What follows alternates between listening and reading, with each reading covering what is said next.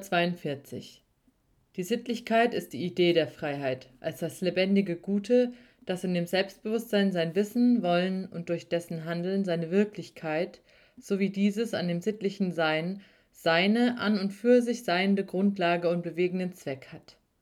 Der zur vorhandenen Welt und zur Natur des Selbstbewusstseins gewordene Begriff der Freiheit. 43. Indem diese Einheit des Begriffs, des Willens und seines Daseins, welches der besondere Wille ist, Wissen ist, ist das Bewusstsein des Unterschieds dieser Momente der Idee vorhanden, aber so, dass nunmehr jedes für sich selbst die Totalität der Idee ist und sie zur Grundlage und Inhalt hat. 144. Das objektive Sittliche, das an die Stelle des abstrakten Guten tritt, ist die durch die Subjektivität als unendliche Form konkrete Substanz. Sie setzt daher Unterschiede in sich, welche hiermit durch den Begriff bestimmt sind und wodurch das Sittliche einen festen Inhalt hat, der für sich notwendig und ein über das subjektive Meinen und Belieben erhabenes Bestehen ist, die an und für sich seinen Gesetze und Einrichtungen. 145. Dass das Sittliche das System dieser Bestimmungen der Idee ist, macht die Vernünftigkeit derselben aus. Es ist auf diese Weise die Freiheit oder der an und für sich seiende Wille als das Objektive, Kreis der Notwendigkeit, dessen Moment die sittlichen Mächte sind, welche das Leben der Individuen regieren und in diesen als ihren Akzidenzien ihre Vorstellung erscheinende Gestalt und Wirklichkeit haben. 146. Die Substanz ist in diesem ihrem wirklichen Selbstbewusstsein sich wissend und damit Objekt des Wissens. Für das Subjekt haben die sittliche Substanz ihre Gesetze und Gewalten einerseits als Gegenstand das Verhältnis, dass sie sind, im höchsten Sinne der Selbstständigkeit, eine absolute, unendlich festere Autorität und Macht als das Sein der Natur. Die Sonne, Mond, Berge, Flüsse, überhaupt die umgebenden Naturobjekte sind, sie haben für das Bewusstsein die Autorität, nicht nur überhaupt zu sein, sondern auch eine besondere Natur zu haben, welche es gelten lässt, nach ihr in seinem Verhalten zu ihnen, seiner Beschäftigung mit ihnen und ihrem Gebrauche sich richtet. Die Autorität der sittlichen Gesetze ist unendlich höher, weil die Naturdinge nur auf die ganz äußerliche und vereinzelte Weise die Vernünftigkeit darstellen und sie unter die Gestalt der Zufälligkeit verbergen. 147. Andererseits sind sie dem Subjekte nicht ein Fremdes, sondern es gibt das Zeugnis des Geistes von ihnen als von seinem eigenen Wesen, in welchem es sein Selbstgefühl hat und darin als seinem von sich ununterschiedenen Elemente lebt ein Verhältnis, das unmittelbar noch identischer als selbst Glaube und Zutrauen ist. Glaube und Zutrauen gehören der beginnenden Reflexion an und setzen eine Vorstellung und Unterschied voraus. Wie es zum Beispiel verschieden wäre, an die heidnische Religion glauben und ein Heide sein. Jenes Verhältnis oder vielmehr die verhältnislose Identität, in der das Sittliche die wirkliche Lebendigkeit des Selbstbewusstseins ist, kann allerdings in ein Verhältnis des Glaubens und der Überzeugung und in ein durch weitere Reflexion vermitteltes Übergehen, in eine Einsicht durch Gründe, die auch von irgend besonderen Zwecken, Interessen und Rücksichten, von Furcht oder Hoffnung oder von geschichtlichen Voraussetzungen anfangen können. Die adäquate Erkenntnis derselben aber gehört dem denkenden Begriffe an. 148. Als diese substanziellen Bestimmungen sind sie für das Individuum welche sich von ihnen als das Subjektive und in sich Unbestimmte oder als das besonders Bestimmte unterscheidet, hiermit im Verhältnisse zu ihnen als zu seinem Substanziellen steht, Pflichten, für seinen Willen bindend. Die ethische Pflichtenlehre, das ist, wie sie objektiv ist, nicht in dem leeren Prinzip der moralischen Subjektivität befasst sein soll, als welches vielmehr nichts bestimmt, ist daher die in diesem dritten Teile folgende systematische Entwicklung des Kreises der sittlichen Notwendigkeit.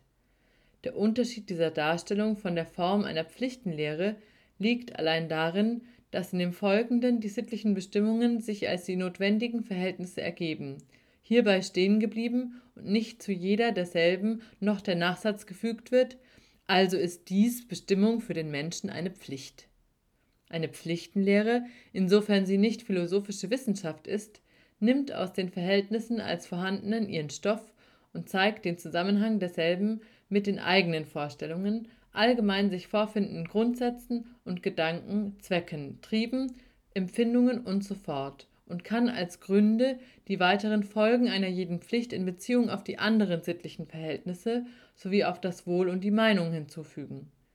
Eine immanente und konsequente Pflichtenlehre kann aber nichts anderes sein als die Entwicklung der Verhältnisse, die durch die Idee der Freiheit notwendig und daher wirklich in ihrem ganzen Umfange im Staat sind. 49. Als Beschränkung kann die bindende Pflicht nur gegen die unbestimmte Subjektivität oder abstrakte Freiheit und gegen die Triebe des Natürlichen oder des sein unbestimmtes Gute aus seiner Willkür bestimmenden moralischen Willens erscheinen.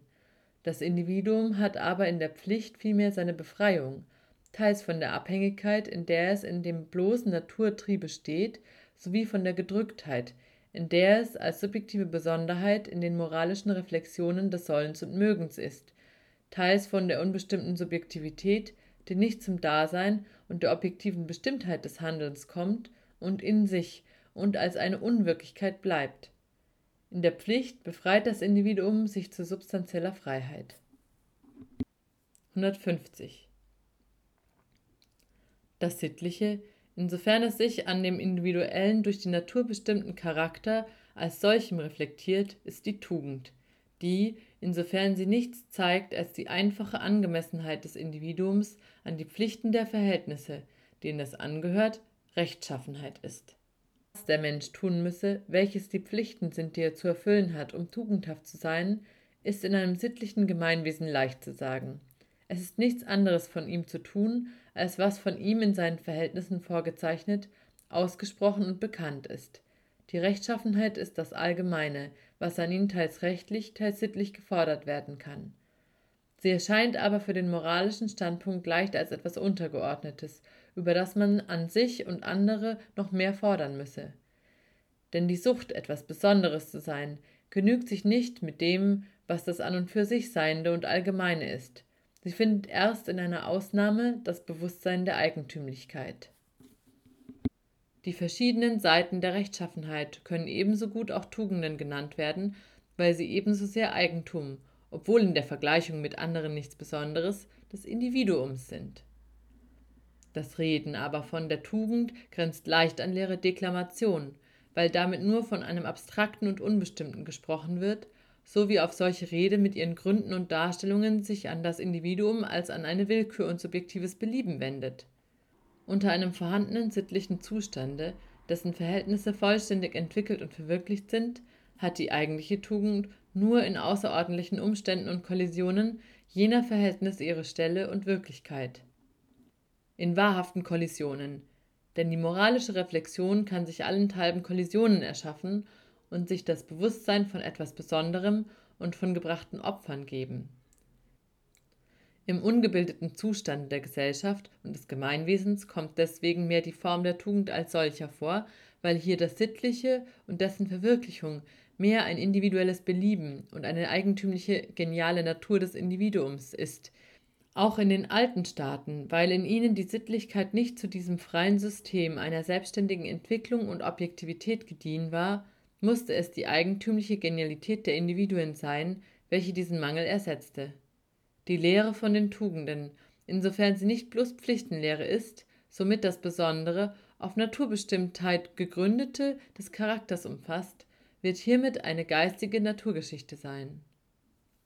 Indem die Tugenden das Sittliche in der Anwendung auf das Besondere und nach dieser subjektiven Seite ein Unbestimmtes sind, so tritt für ihre Bestimmung das Quantitative des Mehr und Weniger ein.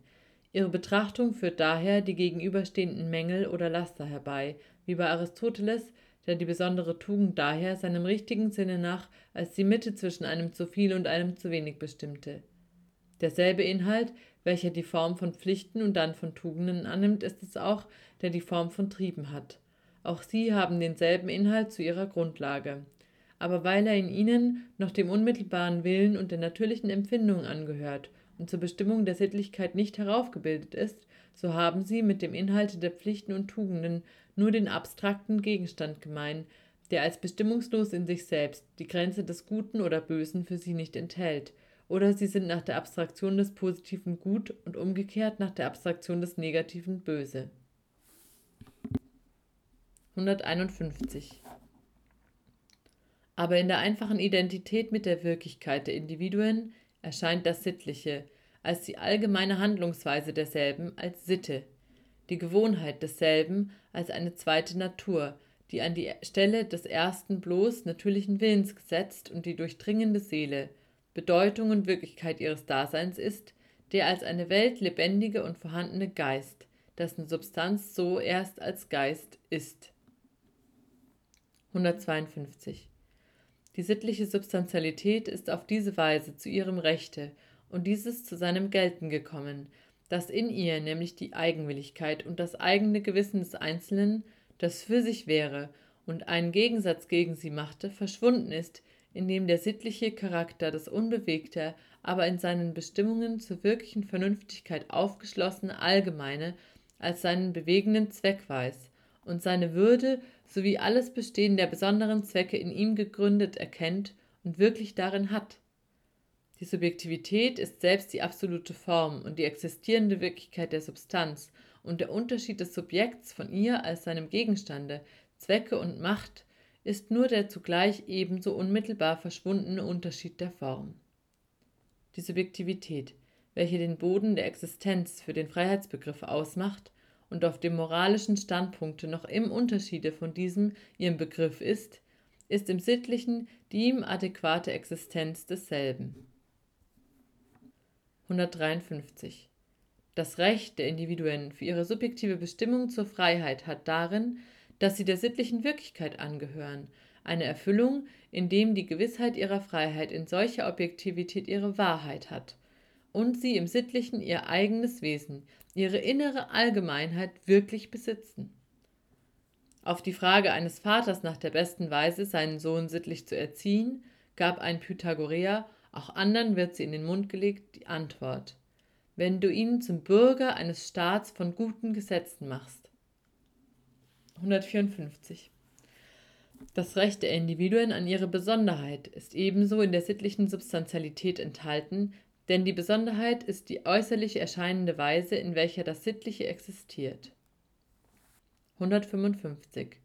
In dieser Identität des allgemeinen und besonderen Willens fällt somit Pflicht und Recht in eins. Und der Mensch hat durch das Sittliche insofern Rechte, als er Pflichten, und Pflichten insofern er Rechte hat. Im abstrakten Recht habe ich das Recht und ein anderer die Pflicht gegen dasselbe. Im moralischen soll nur das Recht meines eigenen Wissens und Wollens sowie meines Wohls mit den Pflichten geeint und objektiv sein. 156. Die sittliche Substanz, als das für sich seiende Selbstbewusstsein mit seinem Begriffe geeint enthalten ist der wirkliche Geist einer Familie und eines Volkes. 157. Der Begriff dieser Idee ist nur als Geist, als sich Wissendes und Wirkliches, indem er die Objektivierung seiner selbst, die Bewegung durch die Form seiner Momente ist. Er ist daher a. der unmittelbare oder natürliche sittliche Geist, die Familie. Diese Substantialität geht in den Verlust ihrer Einheit, in die Entzweiung und in den Standpunkt des Relativen über und ist so b. Bürgerliche Gesellschaft. Eine Verbindung der Glieder als selbstständiger Einzelner in einer somit formellen Allgemeinheit durch ihre Bedürfnisse und durch die Rechtsverfassung als Mittel der Sicherheit der Person und des Eigentums und durch eine äußerliche Ordnung für ihre besonderen und gemeinsamen Interessen, welcher äußerliche Staat sich c in den Zweck und die Wirklichkeit des substanziellen Allgemeinen und des demselben gewidmeten öffentlichen Lebens in die Staatsverfassung zurück und zusammennimmt